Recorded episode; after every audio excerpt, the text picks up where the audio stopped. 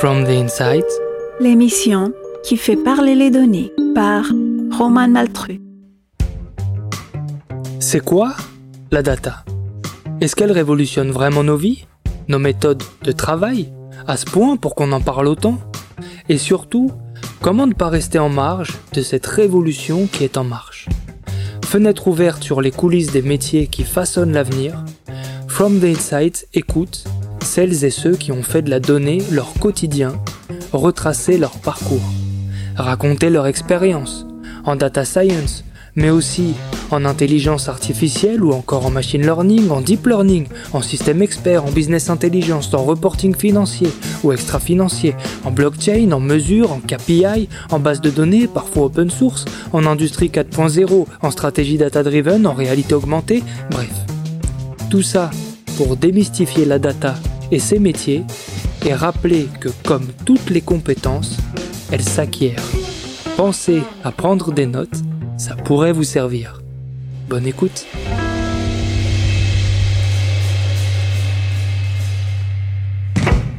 Bonjour à toutes et à tous, donc je suis avec euh, Cyril qui est CTO chez Mapi, donc directeur technique pour la version française, mais Cyril préfère CTO. Comment vas-tu, Cyril Je vais très bien, merci. Merci d'avoir accepté cette invitation de venir partager ton expérience. Est-ce que tu accepterais de te, de te, présenter pour commencer, nous raconter un peu ton parcours, d'où tu viens, qu'est-ce que tu as fait? Bah, Avec plaisir, je suis là pour ça. Euh, donc euh, moi, ça fait, je suis manager technique euh, depuis euh, une grosse vingtaine d'années en fait.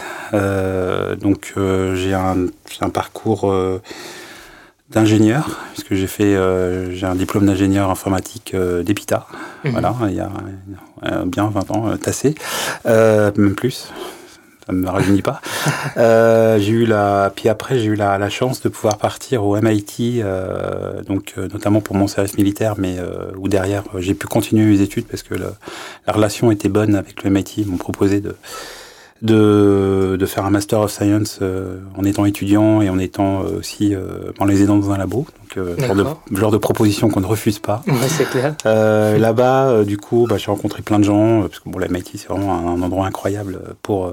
pour oui, pour... la MIT, c'est vrai que c'est ouais, un peu l'endroit, c'est la mec le... de l'informatique, tout à fait. et donc, donc j'ai rencontré bah, plein d'amis là-bas, et puis notamment un avec qui j'ai monté, avec un troisième, un ancien ami d'Epita, on a monté une, une start-up qui s'appelait Ukibi. Okay. Euh, basé sur le, le carnet d'adresse. Euh, ça a duré, l'aventure a duré 4 ans. Moi, pendant ce temps-là, je suis rentré à Paris pour euh, parce qu'on trouvait, enfin le, le construction, enfin trouver des, des, des, des, développeurs aux États-Unis, ça devenait trop difficile. Mm -hmm. Donc je suis retourné en France. Au lieu d'aller, je suis pas allé à Bangalore, je suis allé en France.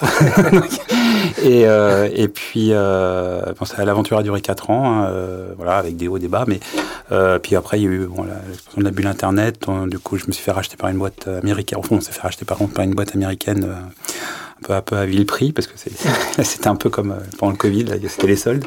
Et, euh, et puis euh, donc là, voilà, on a J'y suis resté à peu près un an pour que la technologie survive. Et, euh, et puis, puis travailler un peu sur, sur d'autres choses.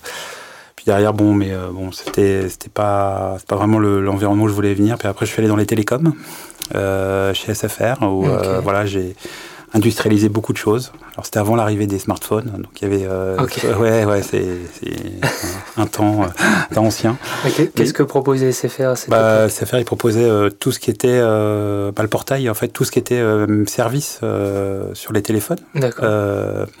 C'était les opérateurs qui les fournissaient. Donc à l'époque, c'était beaucoup téléchargement de sonneries, de logos, de, ah, de, oui, okay. d'images de, fond d'écran, de services euh, complètement inutiles comme le, mmh. le ringback tone, c'est-à-dire que ouais, c'est ouais. une musique qu'on n'entend pas nous-mêmes, c'est quand quelqu'un appelle, faut un ouais, truc euh, qui, qui, coûte une fortune. euh, mais du coup, ils, ils, se faisaient des marges énormes sur ces phrases-là. Et c'est le jour où, est, où sont arrivés euh, ben, les Apple et Google, euh, où du coup, ils sont perdus du jour au lendemain, ils sont, mmh. ils sont devenus euh, vendeurs de cartes à puce, quoi. Je veux dire, ouais, vrai. Et euh, moi, avant, ils, ont, ils faisaient de l'argent sur, le, sur la vente de téléphone et sur le sur les services à valeur ajoutée. Et puis voilà. Bon, bah, en tout cas, pendant quelques années, j'ai travaillé là-bas pour euh, justement euh, industrialiser et rendre ça extrêmement rentable. D'accord. Puis euh, après, je suis, je suis parti chez, chez Lagardère. D'accord. Donc, je suis parti dans les médias, mm -hmm. rien à voir. Et ou presque. Et puis là-bas, j'ai, ben, je, j'ai, ils avaient la Gardère avait commencé à se positionner sur sur le numérique, parce que évidemment ils avaient beaucoup de journaux, mais ils n'étaient mhm. pas très présents dans le numérique. D'accord. Et du coup, ils ont fait des, de la croissance externe en rachetant des, des boîtes. D'accord. Et une de, des boîtes qu'ils avaient rachetées, qui, à qui ils avaient confié le news comme Paris Match, Europe 1, le JDD euh, n'avait pas de, de, de, CTO ou, de directeur technique en français. Et, euh, et donc euh, ils avaient besoin et euh, ils avaient besoin de restructurer tout ça parce que c'était un, un, agglomérat de petites boîtes qui qui avait survécu justement à, au, à la tempête de la, de la bulle, de la bulle en mhm. se mettant ensemble. Mais du coup voilà il y avait une, une, une culture à reconstruire toutes ces choses là à faire et puis, euh, de proche en proche, ben, j'ai pris de plus en plus de, de choses chez Lagardère pour, euh, pour finir euh, CTO euh, web et médias, web et mobile là-bas. donc, il y avait aussi, j'ai intégré aussi Doctissimo, Elle, Première, Gulli, voilà. Donc, il y avait une quarantaine de sites web, une dizaine d'applications. Voilà, donc pareil, l'aventure a, a, duré 4-5 ans. Et puis, puis après, il y, y a un ancien de justement de, de page de ah de la Gardère qui qui était parti dans le groupe Page Jaune et mhm. qui m'a proposé euh, une nouvelle aventure technique j'ai un peu fait le tour hein, de, de, du sujet et, euh, et, donc le, une aventure technique euh, d'une belle endormie qui était qui était Mappy euh, donc un service effectivement pionnier d'internet très très ancien et bah, il fallait il fallait un petit peu lui donner lui donner une meilleure, euh, une nouvelle impulsion, euh, une, organisation, la, la, remettre un peu sur les rails euh, en termes de méthodologique, technologique. Et voilà, c'est pour ça qu'il y, y, avait une très bon potentiel, mais c'est une belle endormie, ce que je disais. Et donc voilà, mais donc ça fait dix ans que j'y suis. Quoi. Parce que quand tu arrivé chez Mapi, qu'est-ce que c'était quoi la situation? Ben, euh, la situation, c'était une grosse transformation, en fait, euh, un gros changement de, de paradigme, parce que euh, euh Mappy, pendant longtemps, était le seul acteur euh, avec Via Michelin euh, de, la cartographie. Alors, cartographie. Hein. Euh, sur, c'est pour ça que les gens pensent encore que Mappy c'est de la carte, alors que maintenant c'est du déplacement. Donc euh, c'est de la mobilité. Donc c'est pour ça. Donc à l'époque c'était encore de la beaucoup de la cartographie et puis même euh, les feuilles de route. En fait, euh, tout le monde enfin, connaît Mappy en disant ah mon père il a imprimé les feuilles de route et puis voilà. ça, ça c'est une image qu'on a du mal à casser. Hein. Et donc et donc le, le donc ouais il y avait euh, il a gagné de l'argent notamment en vendant euh, ses services euh, à pas mal de gens. Puis Google est arrivé mhm. avec Google Maps. Puis euh, bon au début euh, un peu un peu tâtonnant, mais comme on connaît Google, beaucoup de moyens. Mhm. Puis bon bah ils sont arrivés avec des, des API gratuites. Ouais. du coup, le business model de Mappy, bah, il faut le changer. Mhm. Et donc, c'était ben, déjà comment faire croître Mappy en termes d'audience, trouver euh, une, ben, de nouveaux, euh, nouvelles méthodes pour, le, pour euh, de nouveaux business plans. Euh, et comment était basé sur la publicité, l'audience était vraiment importante, mais, mais il y avait aussi d'explorer d'autres choses. Mm -hmm. euh, réorganiser les équipes techniques euh, pour être dans, un, dans des méthodologies un petit peu plus modernes, comme, comme l'agilité, euh, mmh. amorter d'autres services. Euh, voilà, donc c'était ça un peu. Les, les, équipes, elles étaient là depuis longtemps, elles étaient très attachées à la marque. Mmh. Euh, donc c'était pas euh, évident, évident de se réformer. Et ils avaient besoin de, ben, de faire venir quelqu'un d'extérieur pour euh, s'apporter cette, euh, cette, euh, cette un peu impulsion. Voilà. Ouais. Parce que honnêtement, les gens étaient bien à l'intérieur. Il y avait, pas, il y avait juste besoin de quelqu'un qui pilote ça. Quoi. Donc toi, quand t'es arrivé, Google existait déjà il y avait déjà mmh. la menace qui planait. Oh, il était plus que ça. Parce que moi, quand je suis arrivé, j'ai dit, euh, attendez, euh, quand je suis arrivé euh, là-bas, j'ai dit, bon, écoutez, je pense que je vais rester six mois parce que bon, je, vais, je, vais, je vais vous donner un coup de main pour vous aider pour lancer, parce que celui qui m'avait amené, c'est quelqu'un que, que, que, je respecte beaucoup, là, qui, qui est aujourd'hui au Canada, là, donc Julien Billot. Et, euh, et donc, euh, donc je pensais que je pensais que bon voilà, je me dis bon de toute façon il y a Google en face, euh, mmh. c'est mort quoi. Ouais. Bon bah dix ans plus tard on n'est pas mort, hein, ouais. donc euh, comme quoi, comme quoi. Comme quoi il y a toujours moyen. Ouais et puis euh, encore une fois comme je l'ai dit, il y a, il y, a, y a de très belles choses à faire. Et puis on a on a pivoté, euh, on a pivoté plusieurs fois.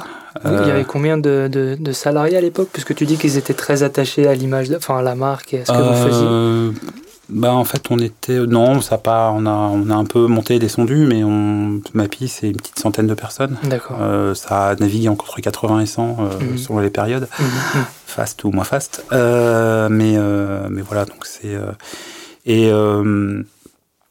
donc on en fait on a on a fait plusieurs choses d'abord ben, moderniser un petit peu l'offre de historique de Mapi. Mhm. Euh, donc là, c'est vraiment tout repensé. Ouais, euh, ben, puis en fait, euh, ce qui se passe, c'est que les gens le voient pas, mais mais il y, a, ce qu'on présente sur les sur les médias, mais il y a il y a tout ce qu'il y a derrière en fait. Mhm. et c'est comme si je sais pas, je prends, une analogie, mais on voit des voitures, mais on sait pas, on voit pas tout ce qu'il y a à faire pour construire la voiture. Il y a tout un écosystème de sous-traitants, des machines, mhm. des, des, des, chaînes de montage, tout comme ça. Bon, la voiture, on dit ouais, c'est sympa, mais euh, ben, un site web complexe comme celui de Mapi, maintenant la carte est devenue une commodité, mhm. mais en fait c'est très compliqué. Il y a une, la captation de la donnée, euh, comment on la traite, la connaissance de cette donnée. C'est un métier. C'est alors il y a un petit mot, c'est géomaticien. Géomaticien. Voilà, c'est euh, voilà. Donc géographe, c'est la contraction de géographe et d'informaticien.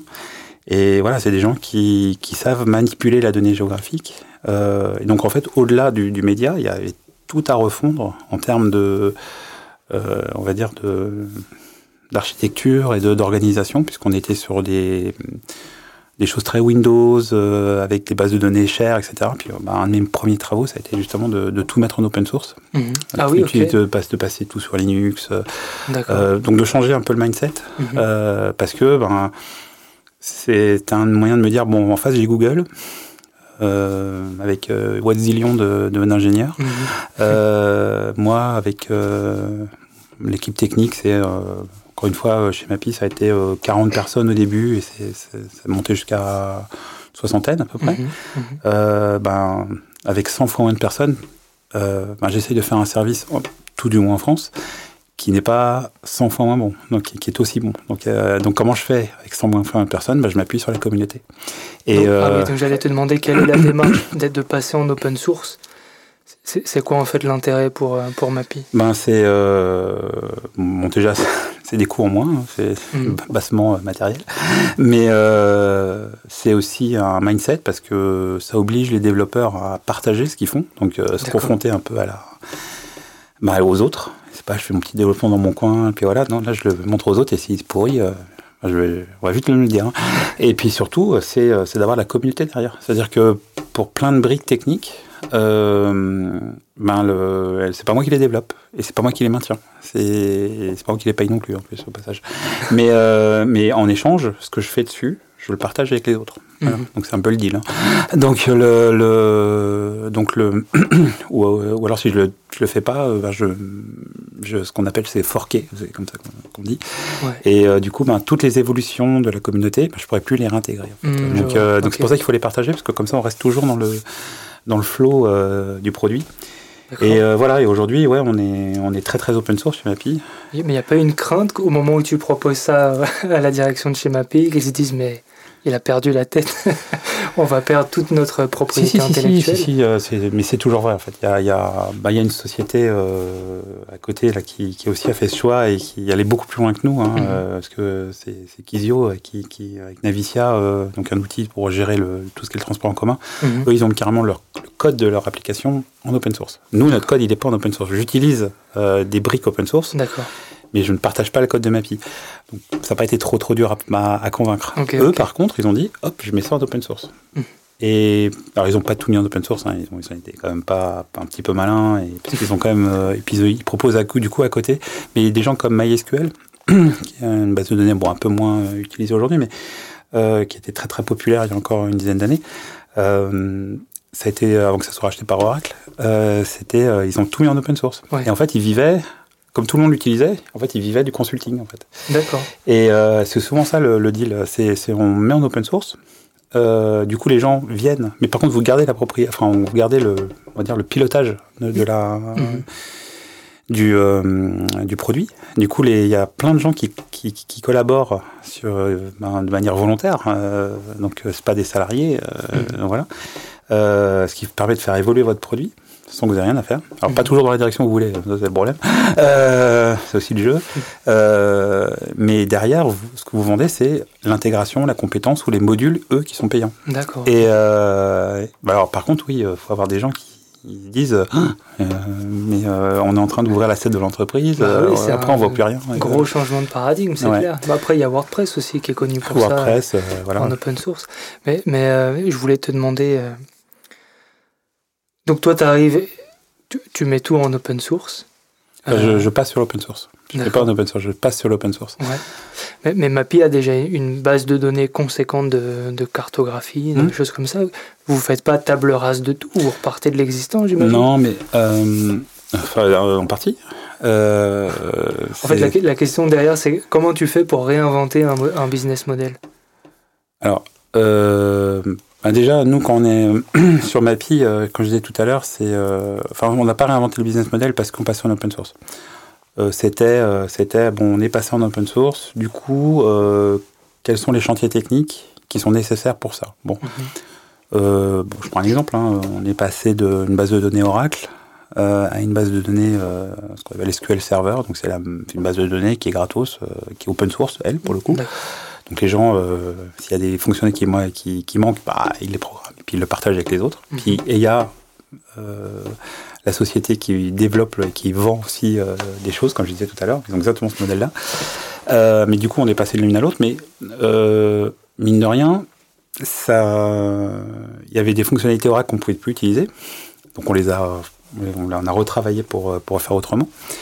Mais, mais ça changeait pas le côté base de données en fait. C'était toujours une base de données. Mhm. Non, là où on a dû pivoter, c'était euh, se dire comment on doit faire, c'est euh, dans la cartographie, comment on gagne de l'argent. Oui, c'est ça. Et, la, euh, grosse moi, et justement, l'open source, ça, c'est alors rendre une sautier rentable, il y a, il y a, il y a deux manières. Hein. Il y a soit on, on trouver le produit de l'allée et ça se vend comme des petits pains et, et du coup l'argent coule à flot. Mhm. bon, ce qui est plus rare. Ce qui est plus rare. Enfin, tout le monde arrête, mais c'est pas toujours évident. Euh, ou alors, euh, ben, on, a un, on, a un, produit qui est plutôt pas mal et puis on contrôle ses coûts. Mmh. Euh, et, puis on a on trouve des investisseurs, voilà, et puis qui permettent d'enclencher la pompe et voilà.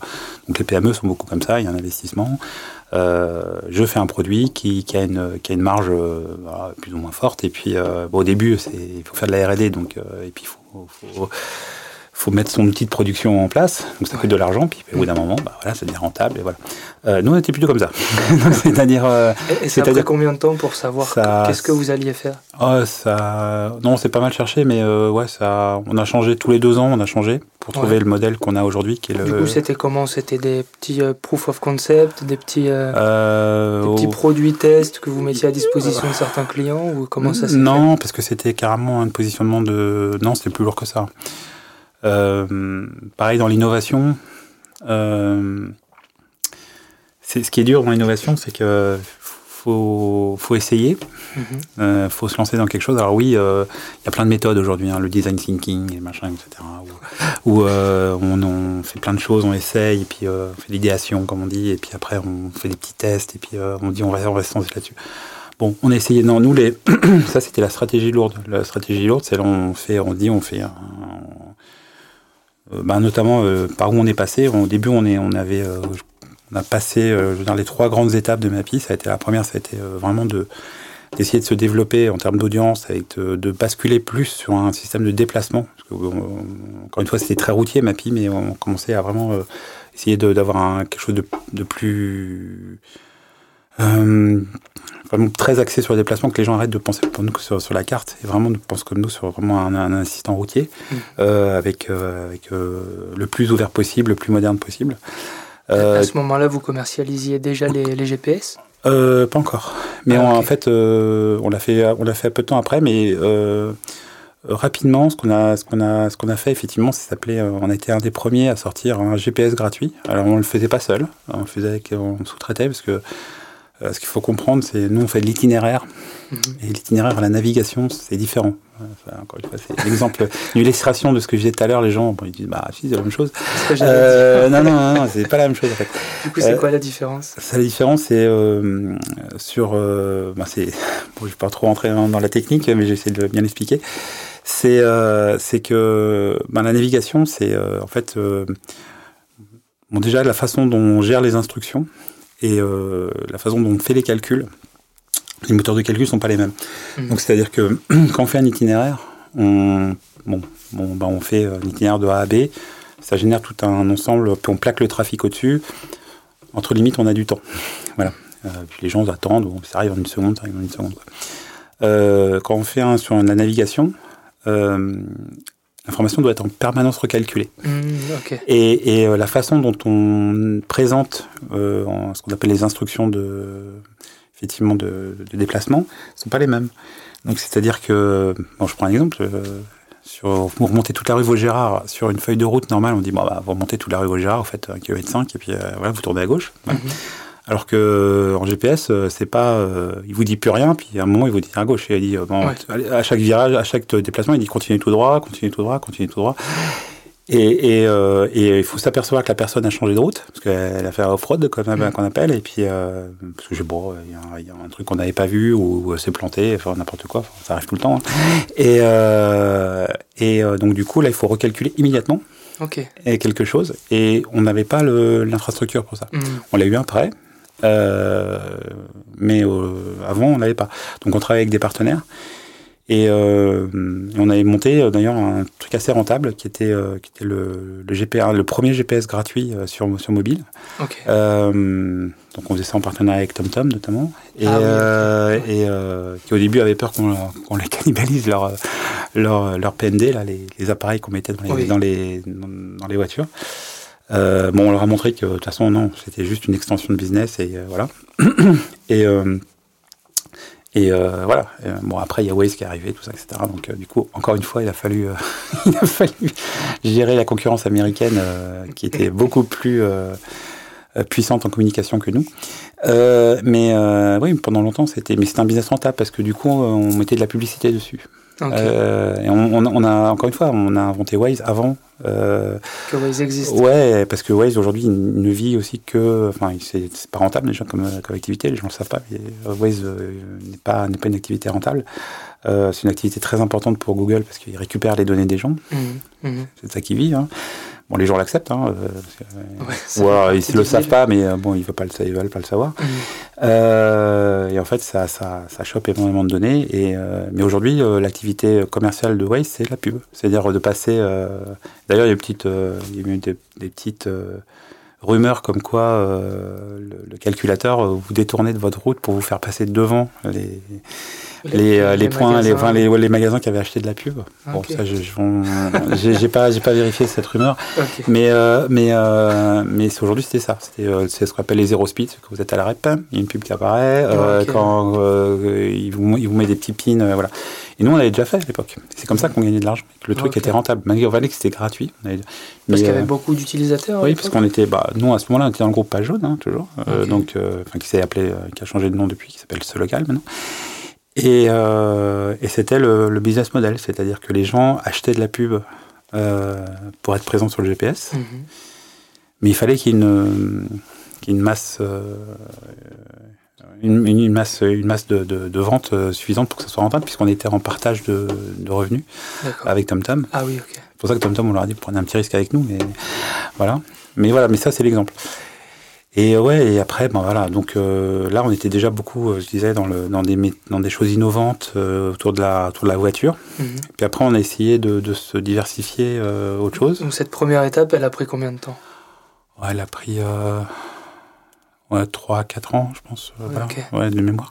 3 ans, au bout de 3 ans, mais au bout de 3 ans, comme 4 ans, on a essayé de faire un peu autre chose. Mm -hmm. Parce que bon, déjà, des gens comme Waze commençaient à décoller. Ouais, on voyait bien que euh, en étant tout seul sur le routier, euh, euh, bon, Google Maps commence à grandir, mmh. plan était là. Mmh. c'est dur parce que vous savez le Mappy est très identifié comme application web, alors que ça fait 10 ans, 12 ans qu'on qu dans des applications. J'ai encore des gens qui disent Ah, vous avez une app. Non, mais, Allô, quoi. Et, euh, et, donc, le, donc le, bah, bien sûr qu'on a une app. Enfin, donc, euh, bref.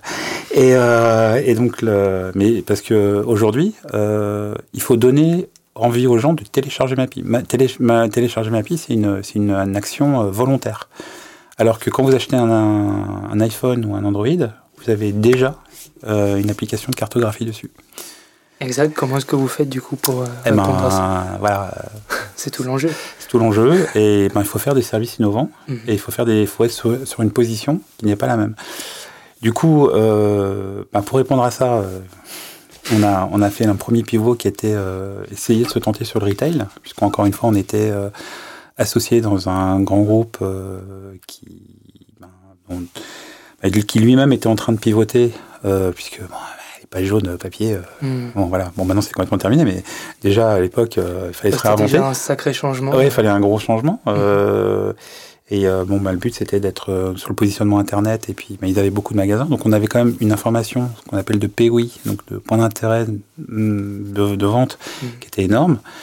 Et, euh, et derrière, euh, ben, on, a commencé à se dire, bah, tiens, pourquoi pas ne pas proposer sur Mappy de sortir un peu de la concurrence frontale, effectivement, sur la carto et le déplacement manuel.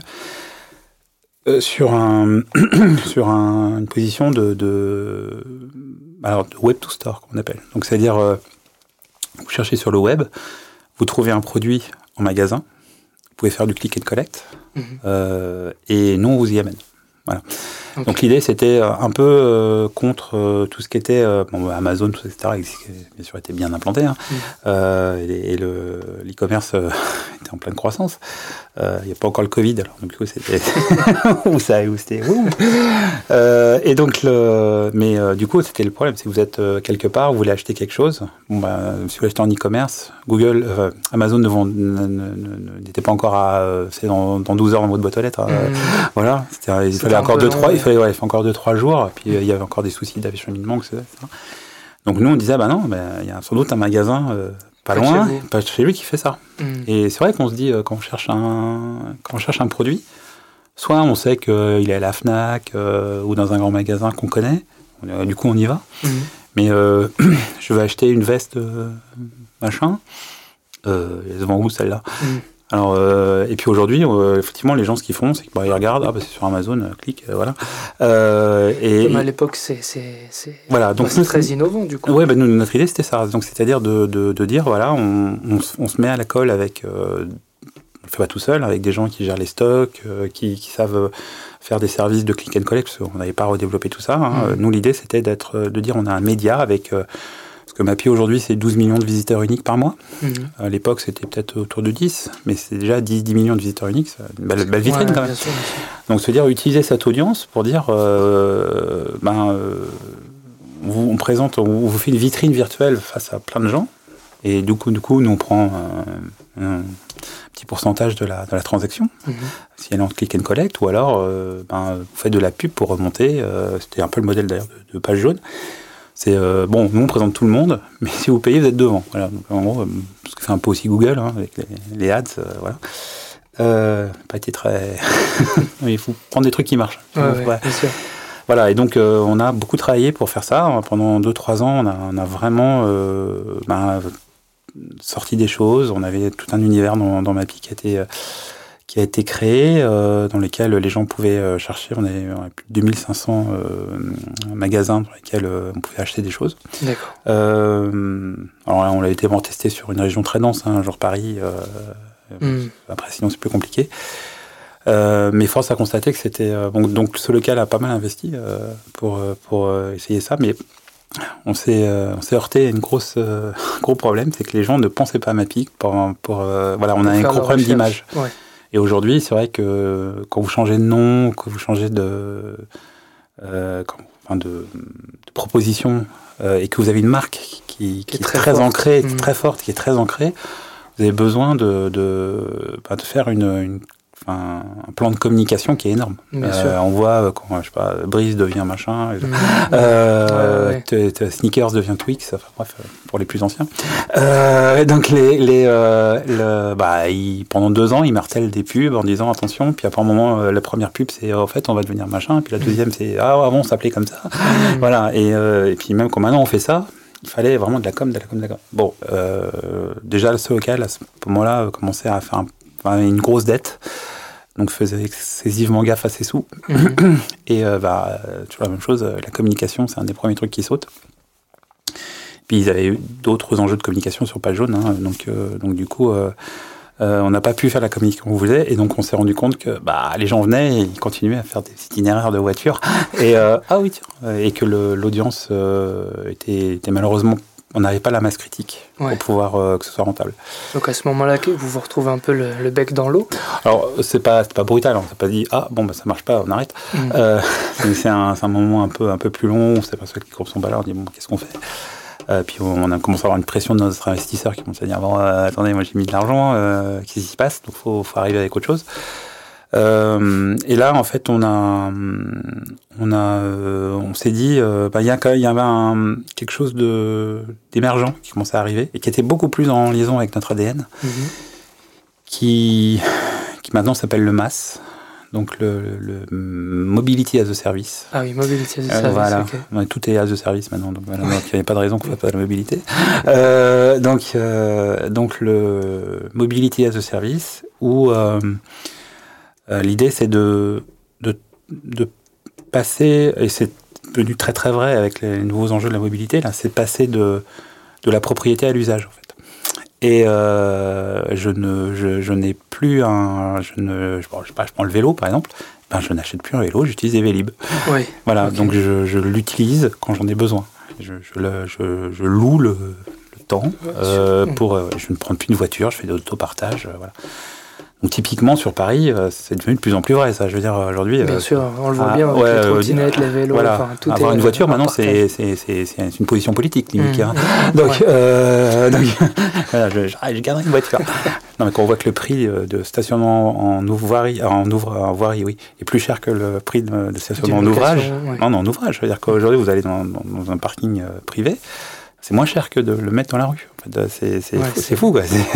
Donc, bon, mais on n'était pas encore là à ce moment-là. Euh, l'idée, de, effectivement, c'est de dire, euh, en fait, il y a plusieurs euh, sur sur le MAS. Il y a, il y a, si on fait 2000 sur le sujet.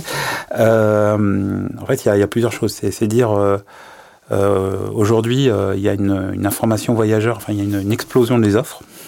Donc aujourd'hui, sur Paris, vous avez plus combien, une vingtaine de, de, moyens de transport différents, peut-être un peu moins en moyens de transport, mais en tout cas en, possibilité, vous avez plus d'une trentaine au moins, parce que bon, vous avez plusieurs trottinettes, vous avez, vous avez le métro, vous avez plusieurs VTC, vous avez le taxi, vous avez la marche à pied, euh, voilà, euh, le vélo, le Vélib, euh, il y a des opérateurs, des scooters électriques, enfin voilà. il y a plein de choses, il y a le tram, il y a le city scoot, il y a... Exactement. donc, donc vraiment, il y a beaucoup, beaucoup de choses. Mhm. Et donc là, il y a une offre surtout en milieu urbain, qui, qui, explose. Euh, les gens euh, commencent à s'éloigner un peu du centre-ville, donc euh, bon, c'est encore, encore plus vrai là, encore une fois depuis la, depuis la pandémie, mais, mais c'était déjà quelque chose qui était, qui était, là depuis un moment. une ville comme Toulouse qui sont devenues une, une grande, qui, une grande, ouais, voilà, qui s'étale en fait, c'est un étalement urbain très fort. Et, et donc le, bah là, les gens commencent à avoir une offre, donc se retrouvent avec bah, je sais pas, en plus, au moment où on a lancé ce sujet-là, je crois qu'il y avait 12 euh, fournisseurs de trottinettes à Paris. Je sais pas, enfin, les gens, c'est pas si longtemps, hein, euh, mm. où on avait des tas de trottinettes partout. Euh, bon. Mais ça veut dire que si je voulais prendre une trottinette, alors c'est quelle appli euh... Ça c'est un vrai problème d'ailleurs, c'est vrai. Je vais se retrouver avec 5 ans, il faut, dans chacune, il faut mettre sa carte bleue, son machin, etc. Bon.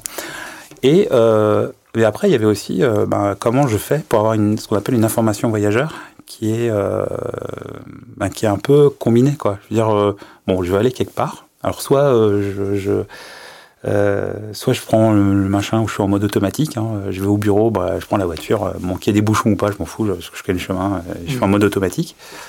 Euh, soit l'idée, c'est de dire bon, bah aujourd'hui, euh, si par exemple je suis en transport en commun, j'aimerais bien savoir si euh, c'est pas coupé, il n'y a pas une grève, il n'y a pas un incident. Bah, par exemple, on a eu un gros coup de vent il y a deux jours là. Mhm. bon bah, il y avait hier, il y avait, y avait les ORC qui étaient en rade. Quoi. Je veux dire, bon bah, je, voilà. T'aimerais bien le savoir avant d'attendre. Ouais, voilà, exactement. et puis, et puis, je fais comment moi? C'est quoi l'alternative? Mhm. Donc voilà, donc l'idée c'est comment je fais pour euh, avoir une offre euh, qui, qui permet de ben, d'avoir une offre combinée euh, et une offre globale pour aller d'un endroit à un point B. Et la deuxième, deuxième étape, c'est bon, ok, on me dit, bah, prends pas la voiture, prends ça, prends le transport en commun, ou prends ta voiture, mais tu t'arrêtes, hein, ce qu'on appelle un parking relais, puis tu finis en transport en commun, parce que la N118, elle est complètement bouchée. Mmh. Et euh, mais ouais, mais moi j'ai pas de passe Navigo là, donc euh, ou comment je vais payer le parking. Voilà. Mm. Et donc l'idée c'est de faire une le deuxième étage du MAS, c'est également de d'unifier avec le service d'information voyageurs tout l'achat et la réservation.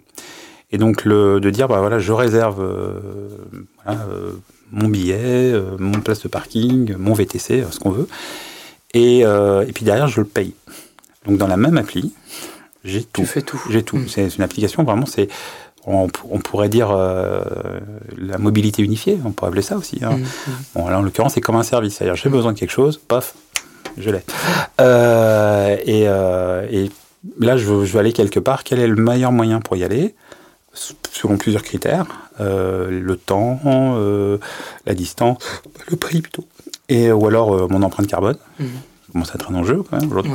Euh, et, donc du coup par rapport à ça, ben, j'ai besoin d'avoir quelque chose qui connaît tous les moyens de transport, qui est capable de les combiner. Mhm.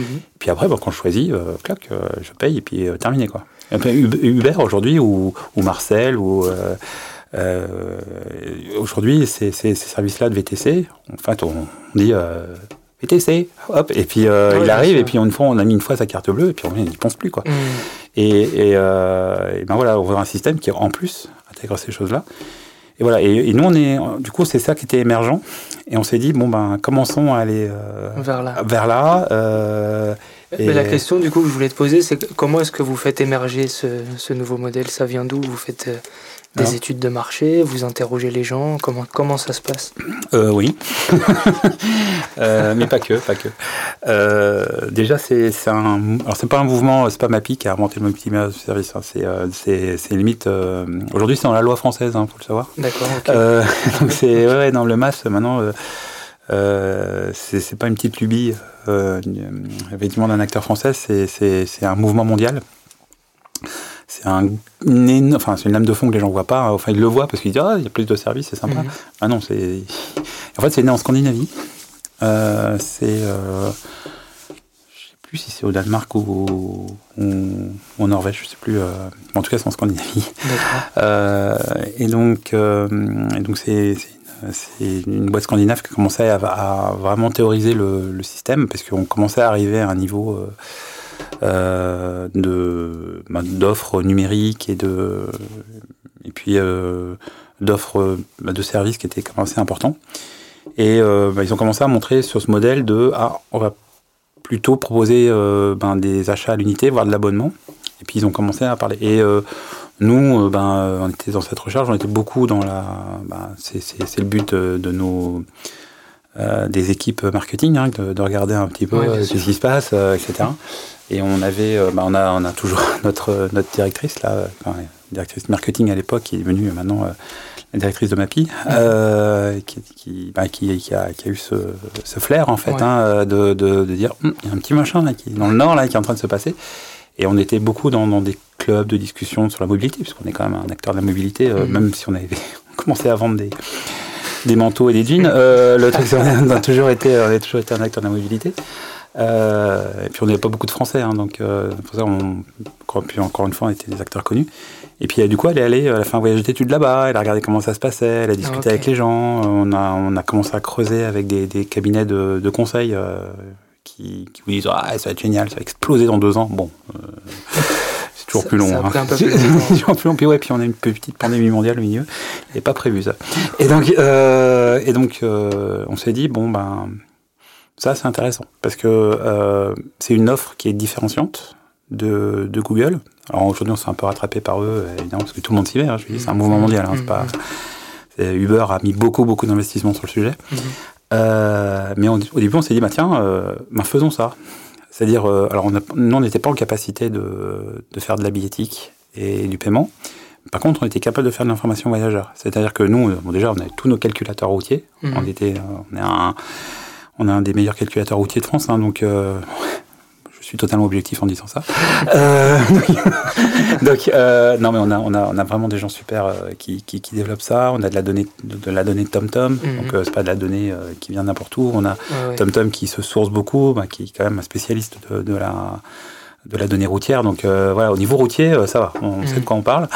mais l'idée, c'était du coup d'aller voir d'autres d'autres acteurs de la mobilité, comme euh, les trottinettes, euh, et puis leur dire, bah, si vous voulez, euh, nous, déjà, on fait des calculateurs pour le vélo, pour le trottinette, tout ça, etc. Mhm. Puis bah, sinon, bah, nous, on, utilise votre calculateur. Et, puis voilà, on, on, vous distribue, et en fait, quand quelqu'un fait un veut réserver, bah, il va chez vous. Donc c'est un moyen d'amener du trafic de votre côté. Aura toujours avec nos 10, 11 millions, en ce mhm. moment on devait être à 11 millions. Et ça a plutôt bien marché. Mais donc il y a des gens qui me disaient ouais, c'est moi qui vais faire les calculs, donc euh, je vous envoie l'information. Et quand la personne dit réserver, hop, euh, elle passe chez moi, parce que je veux connaître mon utilisateur, la big data, tout ça, etc. Et, euh, ouais, et puis euh, de proche en proche, on a commencé à dire bon bah ok, on a, le, on a le, la voiture, on a le vélo, on a euh, le VTC, on a le taxi, euh, puis il y a les trottinettes, et puis euh, et puis on a on est on a un nous on a un acteur pas sur le court distance, on est un acteur aussi sur la longue distance. Et donc du, du, coup, on a commencé à travailler avec la SNCF pour avoir le, le train. et c'est intéressant parce que par exemple quand on parle d'intermodal, petit petite parenthèse lexicale, euh, quand on dit multimodal, euh, c'est qu'en fait on calcule tous les modes de transport et on les propose de manière euh, un peu séparée. Et intermodal, c'est qu'on les combine. Mmh. Voilà, fin de la parenthèse lexicale. Et, et donc ben, l'intermodal, c'est aussi du longue distance parce que vous allez de, je sais pas, milieu de Paris à quelque part à Lyon. Bon, si vous n'êtes pas pas connaissance de Lyon particulièrement, ben, euh, ok, bon, vous savez arriver à la gare, bon, après vous prenez un train, puis vous arrivez à, à Pardieu, et puis euh, bon, ben, j'y vais comment, moi, de l'autre côté maintenant? Et habituellement, bon, ben, je prends un taxi, euh, je sais pas trop quoi. Alors qu'il y a tout autant de moyens de se déplacer à Lyon qu'à Paris. Donc ça pourrait être, pour être très bien en trottinette si, si on est un peu pressé, qu'on a juste un petit sac à dos. Euh, les transports en commun, ça marche très bien à Lyon également. Bon, il y, y, a un peu moins de lignes de métro, hein, mais, mais ça marche très bien aussi. Euh, et donc voilà, donc ça, l'idée c'est de dire, ben, l'intermodalité c'est aussi sur la longue distance. En disant, mmh. euh, on, est, on réserve son, son taxi, son billet de train, et, et, euh, et puis à Lyon, on finit avec là, on débloque une trottinette. Donc on pourrait, c'est aussi ça. Et donc là, on, on, a ouvert ça petit à petit. Et puis, ben, ce qui s'est passé, c'est que Enfin, juste pour la petite histoire, enfin, qui, qui, est devenue une grande histoire pour nous, mais euh, c'est qu'on on a vite grossi et c'est ça qui nous a fait être différenciant, parce qu'on était innovant par rapport à, à, des opérateurs plus que la traditionnelle. Donc, donc c'est réponse très longue pour répondre à la question de pourquoi on télécharge Mappy plutôt que, plutôt que Google. Mais c'est super intéressant du coup parce qu'en fait vous êtes positionné un peu à l'interface de tous les échanges qui peuvent se faire sur toutes les applis. Enfin, pas de toutes les applis, mais de toutes les manières de se déplacer.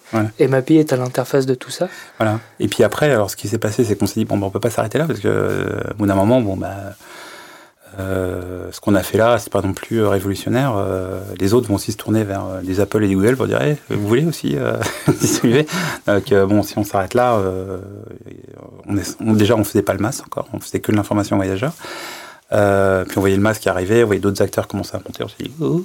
euh, donc euh, là, on a cherché à, à s'associer avec d'autres, notamment d'abord en ouvrant le capital, et puis en fait, on s'est rendu compte que nous, on commençait un peu à sortir de la stratégie de ce local.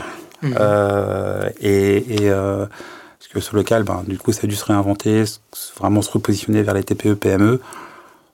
bon, c'était bien d'avoir un média, euh, mais on est un média cher, mine de rien. Encore une fois, la, donnée est compliquée, on est obligé d'avoir des experts. Euh, donc on leur a dit, ben, si on veut se développer, nous on doit faire ça. Il faut tant d'investissement. ils ont dit, ouais, mmh. ça a rapporté combien très vite Non? Donc du coup, on a préféré. Ben, ben, ils ont eu l'intelligence de, de, de, se dire, ben, peut-être qu'on va, va, plutôt chercher un repreneur qui lui est dans ce milieu-là. Et et c'est là du coup Et c'est là qu'on a été racheté par la RATP. Alors ça n'a pas été au meilleur moment parce que c'était, euh, on a on a commencé à vraiment à, à, dire euh, coucou, euh, qui c'est qui, est intéressé par, par acheter ma pie au moment de le premier, euh, premier confinement. Voilà. Donc bon. super timing. Oui, super. et puis bah, après, puis, puisqu'on est joueur, on, bah, on a fini en, novembre dernier. Et, l'intégration s'est faite lors du deuxième confinement parce que voilà sinon tant qu'à faire sinon c'est pas drôle et voilà donc ça a été ouais ça a été mais du coup euh, c'est un super mariage parce que euh, la RATP a, besoin aujourd'hui d'être un acteur du masse. Mhm. Parce que sinon, ils vont leur arriver ce qui est arrivé à. Je parlais d'Orange et d'SFR tout à l'heure. Euh, c'est un peu la même ben, chose. c'est exactement la même chose. Mhm. C'est-à-dire que euh, faut savoir que la RATP perd son, son monopole euh, de transport parisien euh, vis-à-vis d'Île-de-France Mobilité, parce que ceux qui sont en charge de la mobilité aujourd'hui, c'est Île-de-France Mobilité. Donc euh, c'est pas, pas les RATP. Les RATP, c'est un des trois acteurs à qui on a confié une partie des choses. en l'occurrence, l'intramuros. Mm.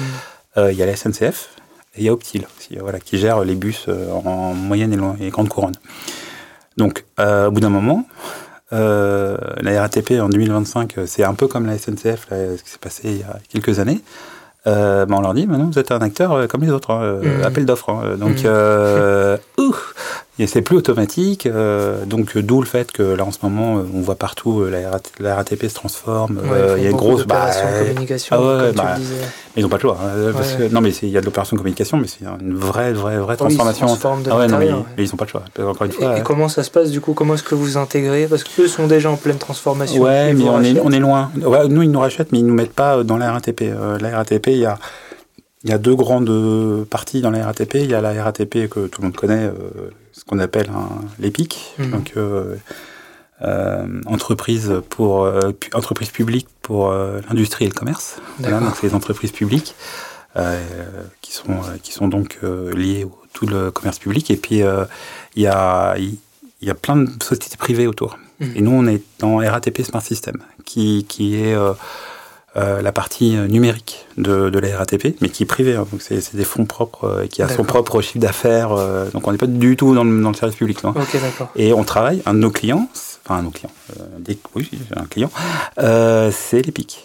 Donc, mais nous, on nous dit bon bah voilà, vous faites, vous devez développer le MAS.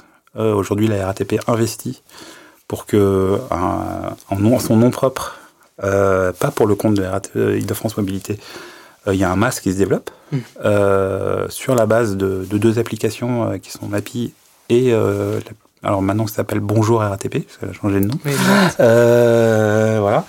Et, et mais voilà, mais c'est pour ça que je disais tout à l'heure, c'est un mari.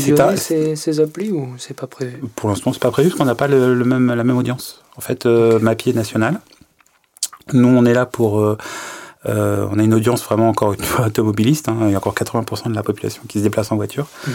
Alors pas à Paris, hein, mais, euh, mais en dehors de l'Île-de-France. Euh, ah ouais, ouais, voilà. Et, et, alors que Bonjour RATP, ils sont plutôt sur une audience bah, très transport en commun, très parisienne. et donc du coup, on est très complémentaires en fait mhm. derrière. Et on est complémentaire aussi sur les services. C'est pour ça que c'était euh, dans, dans, les, dans les plusieurs les candidats de, de rachat, euh, il y a eu un, il y a plutôt un choix euh, des deux côtés hein, de, de, de, s'associer sur parce que MAPI apportait à la RATP tout l'aspect justement routier. Euh, ce qu'on appelle les MSP, les Mobility Service Providers, donc qu'on avait déjà intégré. Mmh. Et bah, la RATP, elle avait le transport en commun, ça encore heureux. ça, je pense que tout le monde le savait. Euh, mais aussi euh, la partie billettique et, euh, et puis réservation. puisque bah, billettique, enfin paiement, pardon, excuse-moi. puisque bon, voilà, ils vendent des billets, hein, donc depuis longtemps, voilà. Donc, D'ailleurs, ça a changé maintenant, ils vendent plus les tickets. Non. Voilà, donc ça change. Ouais, c'est puis non, c'est un truc qui va jusqu'en 2025, quoi, qui va diminuer. C'est crescendo. Bah, c'est comme à Londres, hein, on va avoir des. Tout le monde aura un, une carte Navigo. Il était temps. Voilà. Et, et, comment est-ce que ça se passe? Parce que vous êtes vraiment, vous, au carrefour de tout ça. Il y a, il y a une, grosse question d'interopérabilité entre MAPI et les différents opérateurs. Comment est-ce que vous mettez ça en place? Est-ce qu'il y a un process commun qui s'applique à tout le monde, des normes communes? Ouais, ouais ben, on est en plein dedans là. On est en plein dedans. Euh, c'est euh, euh, aujourd'hui le masque, ce que je disais, c'est c'est pas c'est pas Mapi qui le développe. On est plein, très nombreux à le. il y a plusieurs acteurs qui sont en train de le faire, qui sont plus ou moins connus du grand public d'ailleurs. Mm. Et surtout, il y a une loi qui est passée l'année dernière qui s'appelle la loi d'orientation des mobilités. D'accord. Et cette, cette loi commence à, à cadrer en fait plein de choses au niveau national, mm-hmm. notamment en donnant de plus en plus aux régions le rôle de, de coordinateur des, effectivement de la mobilité. Euh, donc en France, c'est le France Mobilité. Alors la voirie, c'est la mairie de Paris. Hein, euh, donc euh, donc c'est pas vraiment le, ce qu'on appelle l'opérateur, l'autorité organisatrice, comme ça qu'on dit. mais c'est surtout pour le transport en commun. À Paris, c'est pour ça on comprend pas. Hein. On dit, euh, on dit ah, mais euh, Madame Hidalgo, euh, mettez plus de métro. Mais c'est pas elle en fait, c'est la mmh. région. Et par contre, en même temps, la région est pas très contente parce que ben, la mairie de Paris décide de mettre des mettre des, des voies cyclables partout, de fermer des. Ben, par exemple, l'année prochaine, ils veulent fermer le centre-ville de Paris, mmh. le piétoniser complètement. la ZFE, bon ça c'est plus un, un truc européen. Mais du coup, il y a toujours cette, un peu cette. Donc la loi d'orientation des mobilités, ça a vraiment été dire bon, maintenant, les régions doivent gérer euh, au moins le transport en commun mhm. et, euh, si possible, euh, l'offre de mobilité numérique. Et donc le MAS. voilà, pour ça, comme quoi, c'est pour ça que je dis que c'est pas, pas juste une lubie de, de ma vie. Et, et derrière, ben, on demandait à tout le monde, il y a des grands changements qui se passent, notamment d'ouvrir la donnée qu'aujourd'hui, euh, la donnée qui était très réservée, tout le monde avait sa propre donnée. Euh, c'était impossible d'avoir la donnée de la même de la RATP, hein, elle vient la distribuer. Hein, je veux dire, euh, les horaires, le prochain passage, les incidents. ça, il faut les regarder sur Twitter à la rigueur pour savoir l'info. Et, et c'était vrai partout. Hein. Il y a plus de 330 réseaux de transport en commun en France. Alors, plus ou moins grand, évidemment. Pareil, le plus gros de très loin. Et, et puis surtout, ils ont maintenant ils disent maintenant aussi la billettique va être ouverte. C'est-à-dire que n'importe qui va être capable de vendre des billets. Et ça, c'est justement pour faire évoluer les masses, faire ressortir des masses. Donc, il y a des gros acteurs, hein, comme. Euh, alors, Google commence à s'intéresser de loin, et aujourd'hui, plutôt des acteurs comme Uber. Euh, euh, là, vous commencez à avoir plein d'applications qui commencent à dire Ah, en fait, je, vous pouvez louer des trottinettes. alors, par exemple, Uber, qui est un gros concurrent, euh, bah eux, ils ont carrément acheté. Alors, bien sûr, ils font le VTC, donc ils sont déjà eux-mêmes acteurs de mobilité. Ils ont acheté des, une boîte de, qui fait du vélo. Ils ont acheté une boîte qui fait des trottinettes. Ouais, Lime, etc. On voit que c'est. Euh, euh, non, c'est pas Lime, c'est Jump. ah, c'est Jump. Ah, oui, c'est Jump. Et enfin, c'est les trucs rouges là. et, et donc, ben voilà, maintenant ils sont eux-mêmes. Ils sont, ils sont, ils sont, ils ont des acteurs. Donc là, aujourd'hui. Euh, les, euh, les, collectivités locales doivent faire des grands appels d'offres pour dire bon bah, maintenant euh, bah, elles ne savent pas faire hein, du masse euh, elles-mêmes hein. mmh. Mmh. et puis d'ailleurs auparavant elles ne savaient pas faire des, gérer des, des, services de transport en commun elles le délèguent mmh. c'est encore un acronyme c'est délégation de services publics et il y a des grandes boîtes comme Transdev ou Keolis qui, qui sont spécialisées là-dedans c'est-à-dire que c'est des régies. Alors, la RATP, euh, bah, c'est la même chose, sauf qu'elle le fait pour Paris, hein, mhm. Mhm. la régie autonome des transports parisiens. Euh, euh, et, là, maintenant, ils le font pour le MAS. Donc, ça veut dire qu'ils disent non seulement vous allez me proposer une application que je vais proposer à l'ensemble des gens, dans lequel je vais proposer du covoiturage, et justement, je vais même.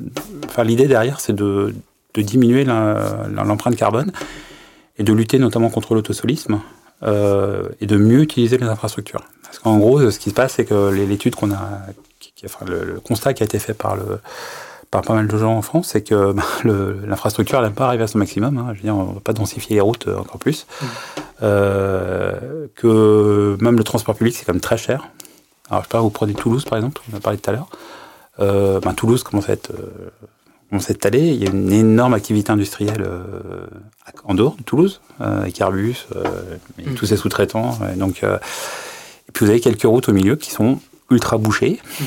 Donc la réponse de Tisséo, qui est le, qui est le local, c'est ben, je vais rajouter des stations de métro. Ben, ouais, mais les stations de métro, euh, ça, ça, coûte une blinde. Ça coûte une blinde, et puis mhm. bon, bah, ça sort pas de terre comme ça. Bien sûr. En plus, c'est sous terre.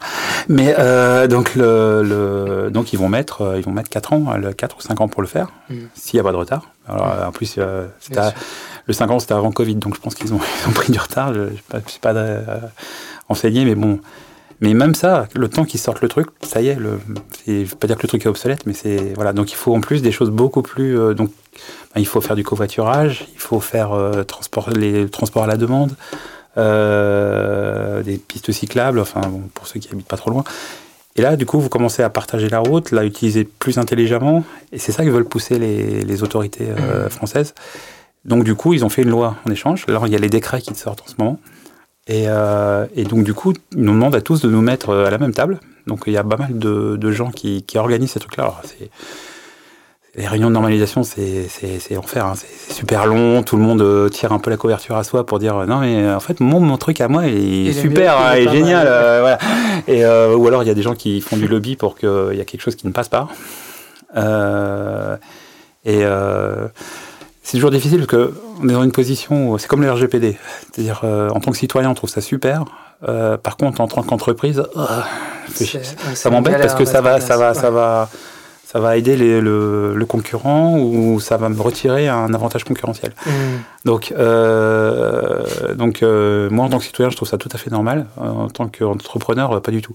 Et on est un peu toujours. Donc, c'est pour ça que ces réunions, elles sont un peu comme ça. Mais oui, aujourd'hui, il y, y, a cette il y a, cet effort de normalisation euh, pour que justement, d'un côté, on a les opérateurs de mobilité euh, qui sont capables de proposer soit en direct, soit à travers des canaux, et vous avez des opérateurs masse, dont on fait partie maintenant, mmh, mmh. Euh, qui eux, ben, soit proposent en propre une, des services masse et ils gagnent de l'argent en revendant le, service des, des, opérateurs de mobilité de manière agrégé avec un vrai service en disant bah, vous aurez votre passe Navigo euh, qui permettra de faire tout ce que vous voulez. Ou alors, euh, bah, ce sont les, ce sont qu'ils le vendent à des, justement à des, des, régions ou des, ou des villes qui, qui veulent proposer ça. Euh, voilà, le Transilien, euh, ok, bah, pof, vous avez un masse, mais vous n'avez pas que le transport en commun, vous avez aussi plein de trucs dedans. Et euh, mais le tout plein de trucs dedans, c'est pas facile à. on est encore au tout début de l'histoire et c'est vrai que. Mais c'est des choses qui vont, ouais, dans les 3-4 ans prochaines années, ça va. La façon dont on se déplace sera sera totalement différent. Totalement différent. Grâce à cette normalisation des, des données. Et grâce à l'émergence de ce mass, euh, mm. encore une fois, euh, tout le monde travaille dessus. Là. Donc, mm. euh, bon, les gens n'entendent pas le mot masse, c'est une espèce d'acronyme barbare. Mais, mais le, le c'est vraiment cette mobilité. Et les gens le voient parce qu'ils commencent à dire Ah, c'est sympa, dans mon application que j'utilise, il y a ça qui a été rajouté. Mm-hmm, mm-hmm mais parce que tout le monde travaille sur le même truc. Euh, mhm. et puis après, bon, bah, comme dans tout système, il va y avoir des gagnants, des perdants. Euh, voilà. Au final, après, on aura peut-être plein d'applis qui font toutes la même chose finalement. Bah non, non je, pense qu'on aura moins. je pense que justement, euh, bon, il y aura toujours les applis directes, parce que ça, je pense qu'elles disparaîtront pas. Mais il y aura plein, de plus en plus de gens qui ont qu'une ou deux applis. Mhm. Et c'est là où, bon, bah, c'est la loi du marché. Hein. ce que je disais tout à l'heure, la RATP a eu le, clairvoyance de, de se dire euh, si on le fait pas maintenant, on est mort. Mmh. Euh, parce qu'une fois qu'il y aura un Google qui sera bien installé, euh, bonne chance pour, mmh. pour récupérer le truc. Et, et, nous, on sera cantonné à, à faire bouger des métros. Et on ne connaîtra plus nos, nos utilisateurs. Mmh. C'est-à-dire que les utilisateurs achèteront le billet de métro à travers une application d'un GAFAM. Et puis, ben, du coup, on ne contrôlera même plus s'il nous l'envoie ou si, euh, si il pousse plutôt, euh, je sais pas, sa solution de trottinette euh, à mmh. côté. Parce qu'aujourd'hui, en trottinette, on peut aller n'importe où dans Paris. Hein. on n'a pas besoin de transport en transport en commun. Ouais. il faut être, courageux quand il pleut, mais. oui, oui, mais oui, non, mais je vois ce que tu veux dire. Mais, mais voilà. Et donc là, ils se sont dit, bah, prenons un acteur. comme c'était le Covid, du coup, c'est vrai que c'était un peu les seuls dans Psy. Mmh. ils sont, ils sont, ils sont dit, c'est le moment. Euh, c'est un moment où on a une crise de, de, de, effectivement, euh, euh, c'est là où il faut, faut innover. Mm. et ils ont l'intelligence de, bah voilà, de, répondre justement. Bah, nous, on s'est trouvé, on s'est trouvé à ce moment-là, parce que nous, on était justement dans cette démarche de trouver un partenaire enfin, qui était cohérent par rapport à nous. Et, et voilà. Et donc, du coup, parce qu'ils savaient qu'ils devaient être un acteur masse. Parce que s'ils ne le sont pas, euh, et ça va pas être tout de suite, hein, en fait. Euh, c'est, on donne euh, ouais, 2-3 ans avant que ce soit, on soit vraiment positionné. Mais si on l'est pas très vite, et un gros, hein, je veux dire, aujourd'hui, il commence à avoir plein de choses sur les masses. Mais, parce que ben, 2-3 ans, les, regroupements et puis les choix entre les personnes vont commencer à arriver.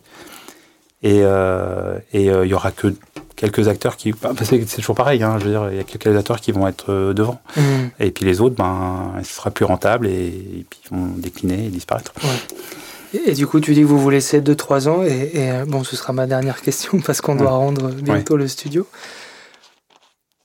Donc là, il y a plein de changements qui arrivent. C'est quoi votre roadmap Et toi, comment est-ce que tu, tu, définis les objectifs avec tes équipes? Comment est-ce que tu leur partages Et comment vous vous assurez que vous allez dans, dans la bonne direction?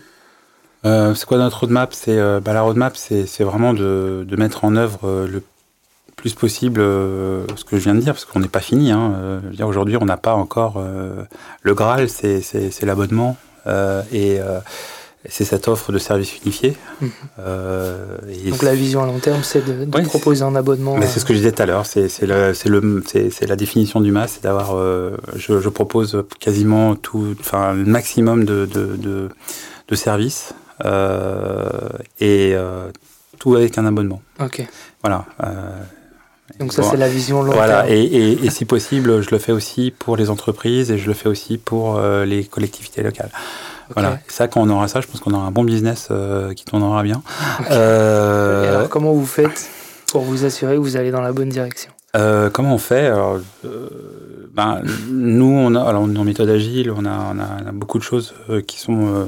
on fait, ben, déjà, on a, on a un marketing performant donc, qui, qui, va regarder un petit peu ce qu'on fait l'extérieur, comment ça se passe. Mhm. Euh, encore une fois, la maturité des, partenaires n'est pas toujours au rendez-vous. Mhm. Donc, euh, donc, du coup, on fait, euh, fait un choix. En, méthode agile, on est souvent sur le, sur le côté le bénéfice utilisateur, le gain. et puis, bon, bah, c'est pas bon, on fera plus tard. Enfin, voilà, mhm. on fera autre chose. Et, voilà. Donc on, micro-pivote en permanence. Quoi. Mmh. Euh, et donc, ouais, on, a toute cette méthode. On, bon, bah, on a une équipe produit qui regarde un peu devant euh, qu'est-ce qu'il faut faire pour être innovant, pour être différenciant. Pour, euh, donc, alors, des fois, ils réussissent, des fois, ils se plantent. Hein, c'est la vie. Euh, c'est pas grand clair, les pauvres. et donc, le, et ensuite, ben, tous les trimestres, en fait, on partage la vision du trimestre avec les gens en disant euh, voilà, euh, on a donné une vision dans l'année. Au début de l'année, on dit voilà, nous on pense qu'il faut aller là. À la fin de l'année, il faut aller là.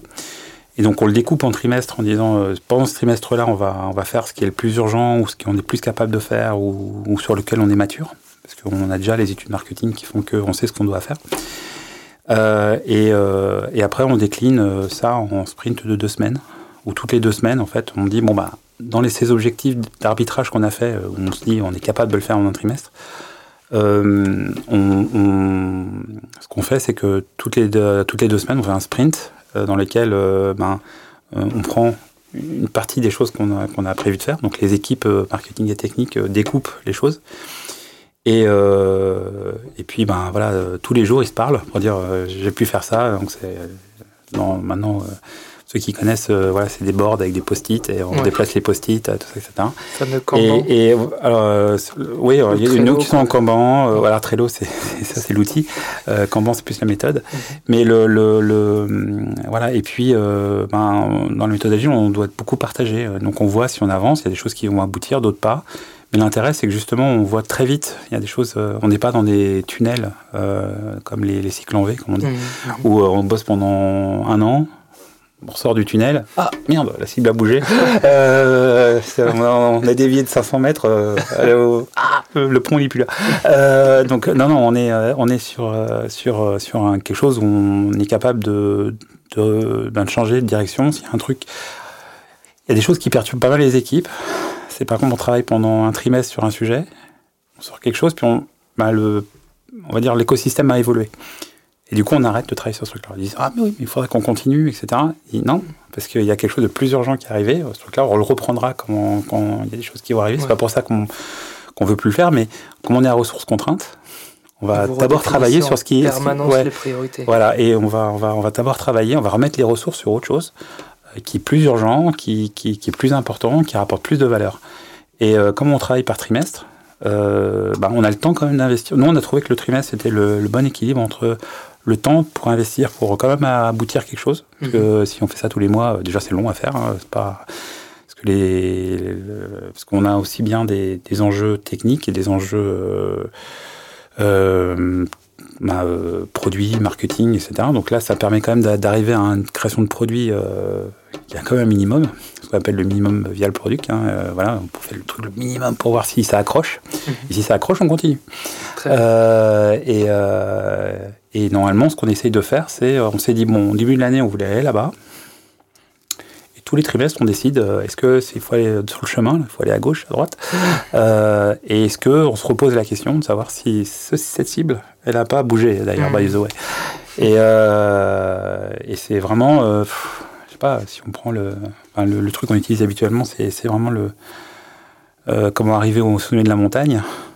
Quand on est en bas, on dit ouais, on va faire comme ça. Puis en fait, on a des étapes, on a des chemins de voilà, et on se repose à des à des chalets d'étapes. Et on se dit, bon, on est là, bah, ok, on a sécurisé ce truc-là, maintenant on avance, c'est incrémental. Mmh. Et voilà, et les équipes comme ça, euh, ben, euh, sont toujours, enfin, on est toujours, enfin, les, on est toujours dans la communication pour savoir si les équipes ont il y a toujours ce schéma là, classique où on voit une balançoire, on dit alors voilà ce qu'a pensé le client, on voit, une jolie ah balançoire, euh, voilà ce qu'a fait le chef de projet, voilà ce qu'a fait le développeur, et puis euh, ça n'a rien à voir, il y a un truc avec trois cordes, avec machin, etc. Et, euh, voilà, bah là en fait on est justement on est, on est constamment en, discussion mhm. et en recalage parce que potentiellement l'équipe technique n'a pas compris ou n'a pas fait. Typiquement, nous on a des, toutes les, la fin des deux semaines, on fait ce qu'on appelle les démos. Et, l'équipe technique a montré ce qu'elle a fait depuis les deux semaines. Mhm. Donc, au pire, si elles sont totalement plantées ou si elle n'a pas fait ce qu'attendait le produit, bah, on a perdu que deux semaines, on n'a pas perdu deux ans. Ah oui, je vois. Et, euh, et, puis, euh, bah, du coup, les deux semaines après, elle dit non, pas compris, on, on, on, réaligne, et voilà. Et c'est ça la méthode agile. Enfin, c'est pas que ça, mais ça, c'est ça, c'est ça, en fait ça en fait partie. La méthode agile, c'est aussi euh, un état d'esprit, un mode de fonctionnement. Des, des, relations entre le produit et, la technique. C'est beaucoup plus que ça.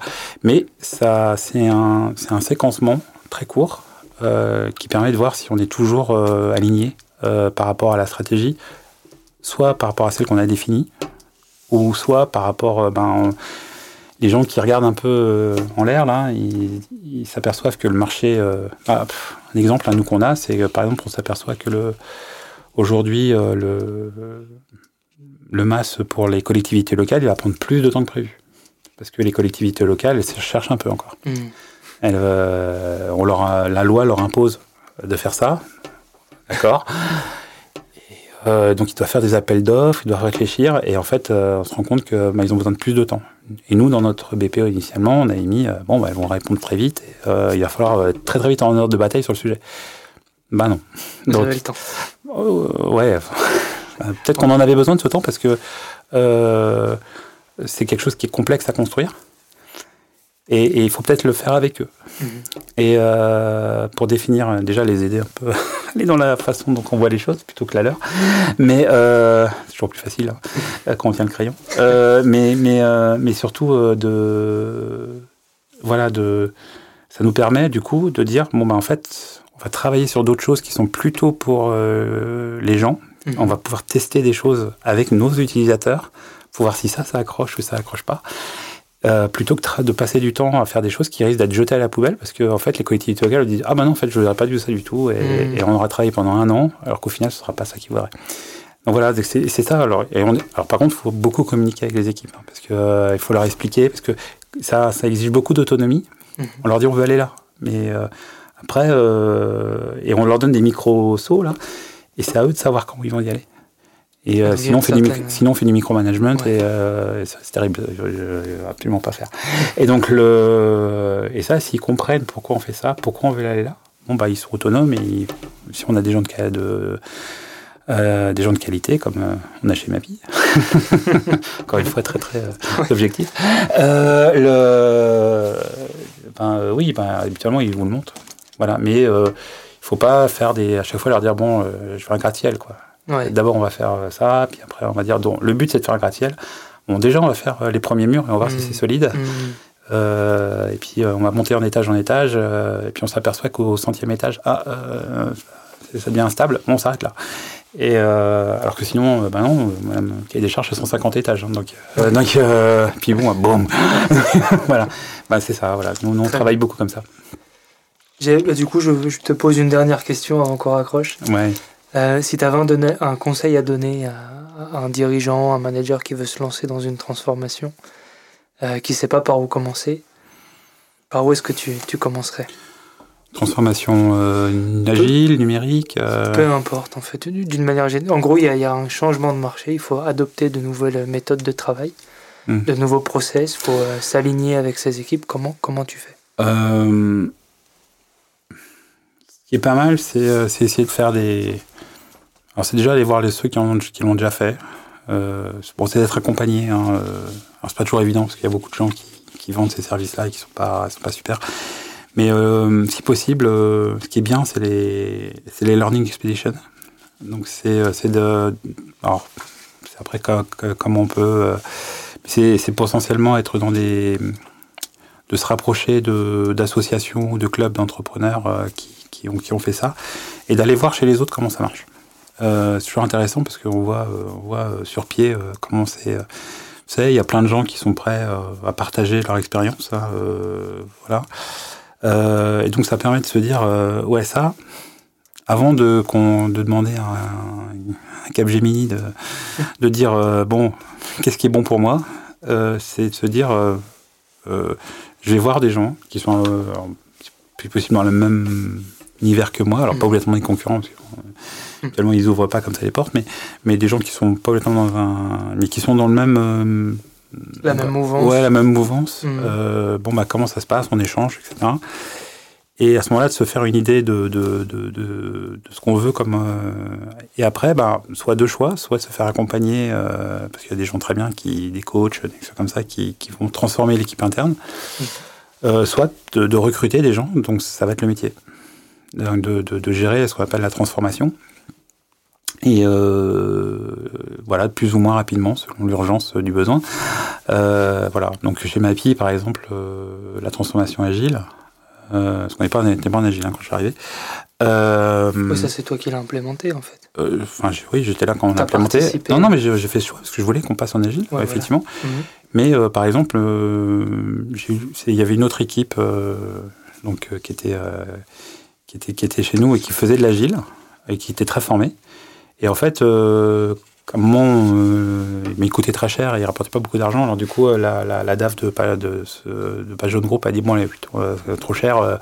soit vous arrivez à fusionner, soit on arrête, on arrête le sketch. Et moi, j'ai trouvé, bon, il y avait une il y avait leurs produits qu'on voulait intégrer, mais il y avait un deuxième intérêt, c'est qu'ils connaissaient très bien l'agile. Donc, je les ai ventilés dans mes équipes. Mhm. Et du coup, j'avais des ambassadeurs de l'agile euh, un peu partout. Mhm. Et, euh, et du coup, on a pris une formation en plus. On a utilisé tout notre budget formation pour euh, pour mettre le pied à l'étrier. Et après, ben, on s'est donné une, mais en, du coup, en trois mois, on a réussi à basculer. Alors, pas sur Aujourd'hui, l'agile qu'on faisait à l'époque, c'est pas du tout le même qu'on voit aujourd'hui. Mais, mais du coup, parce qu'on avait des ambassadeurs si on n'a pas ça sous la main, et puis en plus, moi j'avais déjà vu des boîtes à côté, je savais que c'était ça qu'il fallait faire. Mmh. Bon, c'est ma croyance, hein. après euh, tout le monde ne l'a pas, mais, mais euh, bah, c'était ma croyance de l'époque. Et, euh, et donc j'avais la chance d'avoir ces, gens-là à côté, mais quand on les a pas, on peut très bien aller chercher du conseil ou des gens qui viennent, ben, ils prennent une équipe, ils la rendent agile, et puis c'est cette équipe après qui va polliniser les règles des autres. Et euh, voilà. Et donc ça, c'est un, un, bon moyen de faire la transformation. Et donc c'est soit on prend des gens en interne qui vont ben, gérer cette transformation en faisant, soit on mhm. prend, bah, si on peut pas, on prend des gens qui, dont c'est le métier. Il y a plein de boîtes qui font ça aujourd'hui. Euh, voilà, Octo. Euh, Binext, voilà, il y a plein de gens qui font ça. Ouais, voilà, et qui, dont c'est le métier en fait, de, de, gérer cette transformation. Cyril, merci beaucoup. Merci, merci encore. pour ton temps, merci pour cet échange. C'était bah, super agréable. Bah, merci encore pour l'invitation. Et puis, euh, bon déplacement. Salut. Au revoir. Cette émission a été préparée avec Nicolas Fronto et Raphaël Pazoumian pour le mixage. Retrouvez-nous sur fromtheinside.com.